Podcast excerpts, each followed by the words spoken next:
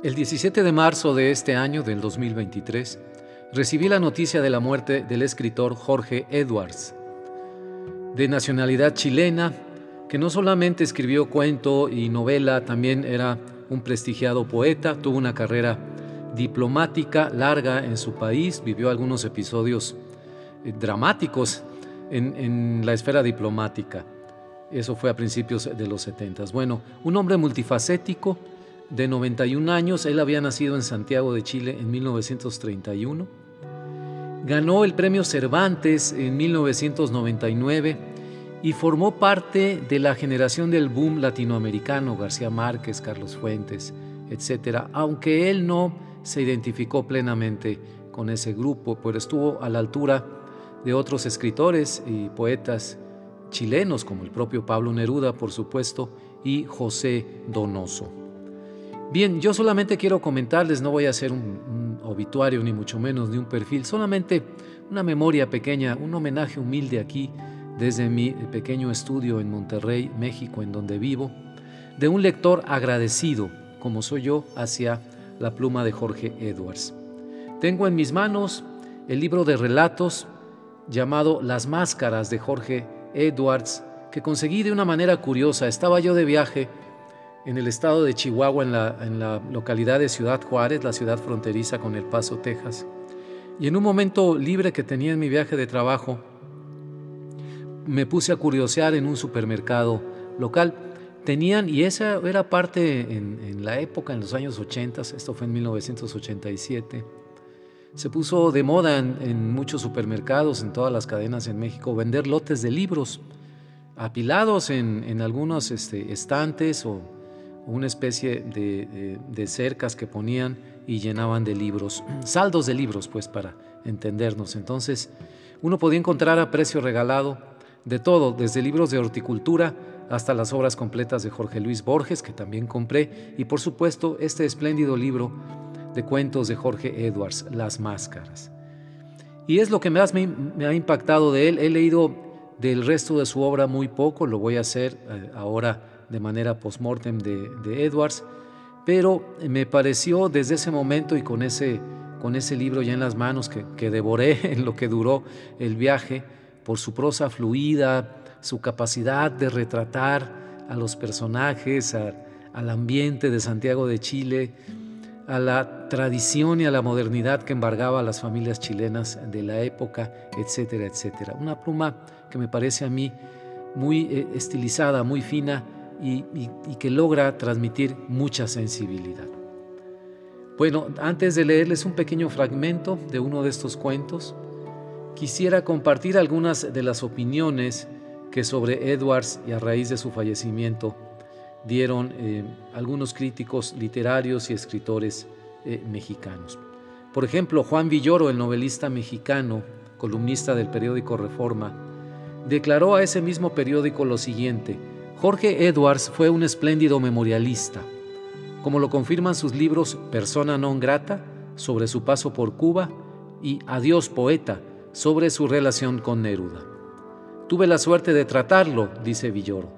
Era un conversador excepcional, que combinaba la inteligencia con el sentido del humor, un cosmopolita que hacía honor a sus pasiones chilenas.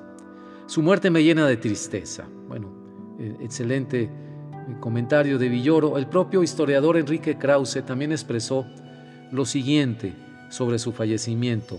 Murió el admirable y entrañable escritor chileno Jorge Edwards, este año se cumple el 50 aniversario de Persona non grata, publicado originalmente en 1973. Su gran testimonio crítico sobre Cuba. Cuántos recuerdos imborrables. Lo extrañaré siempre, recordó el historiador Krause en sus redes sociales. También hizo referencia a él Adolfo Castañón y da una perspectiva de esta parte de Edwards, de, la diplomacia, y, pues, la escritura. Él representó al gobierno de Salvador Allende en 1971, una temporada muy breve, creo que fueron tres meses, como e, embajador enviado por el gobierno de Allende, el gobierno socialista de Salvador Allende, para pues, restaurar las relaciones entre Chile y Cuba. Y Castañón dice lo siguiente al respecto. Edwards fue enviado a La Habana como representante diplomático del gobierno de Salvador Allende como encargado de negocios. A las pocas semanas fue declarado persona non grata por el gobierno cubano. Asumió ese apelativo como un destino, dice Castañón, después de editar su libro testimonial Persona non grata. Agregó Castañón, si en la obra de Jorge Edwards se cifra como un jeroglífico la historia de Hispanoamérica y de sus letras, en su persona se dibuja una ética de la escritura y del pensamiento. Bueno, hermosas palabras realmente sobre Edwards.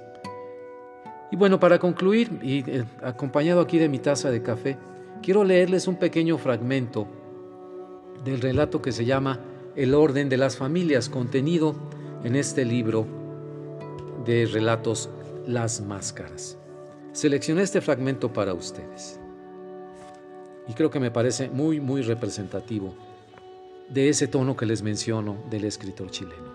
Dice así, lo del anillo vino poco después, en una escena impregnada de beatitud hogareña, el ingreso al orden de las familias por la puerta grande.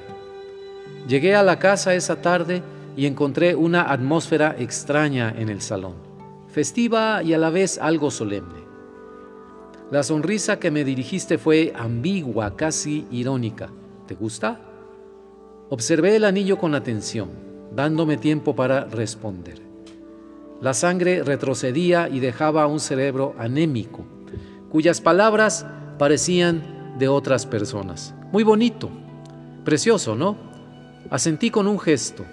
Ya sabes que la belleza de las joyas nunca me ha conmovido y además, en este caso, todo debía de haberse conversado a espaldas mías porque pronto llegó Verónica enteramente sobre aviso y hubo una comida muy buena. Verónica te besó y abrazó con efusión y lanzó grandes exclamaciones admirativas y al contemplar el anillo, ¿para cuándo es el matrimonio? Te ruborizaste, mi madre intervino para sacarte de apuros. Todavía no han fijado la fecha. ¿Ves? Quise decirle a Verónica, ¿no te decía yo? Pero la frase habría caído en el vacío más completo. Era Verónica precisamente, por raro que parezca, la que demostraba mayor euforia, quizás por mirar el asunto desde fuera sin un interés inmediato. Mi madre había conseguido lo que se proponía. Después de un año de espera paciente, astuta, y la euforia no tenía cabida en ella, solo una satisfacción serena, profunda en apariencia, pero posiblemente asaltada desde entonces, quizás por qué fantasmas porque desde la época de tu compromiso notamos que se encerraba en un silencio enigmático. Y en esa actitud, después del matrimonio, cuando ya no la sostenía la exigencia de llegar, de llegar a su faena a buen término, se acentuó. Hasta que percibí una tarde el regresar de la oficina, el aliento inconfundible y los ojos brillosos, extraviados. Hasta aquí este fragmento del relato El orden de las familias del escritor chileno Jorge Edwards. En su magnífico libro Las Máscaras, se lo recomiendo ampliamente. Es una manera, digamos, de entrar, si usted lo quiere ver así, si no conoce al escritor, a la obra de este magnífico escritor y poeta. Los nombres de otros relatos son los siguientes. Después de la procesión, La experiencia, Griselda, Adiós Luisa, Los domingos en el hospicio, Los Zulúes, y termina con noticias de Europa y el orden de las familias.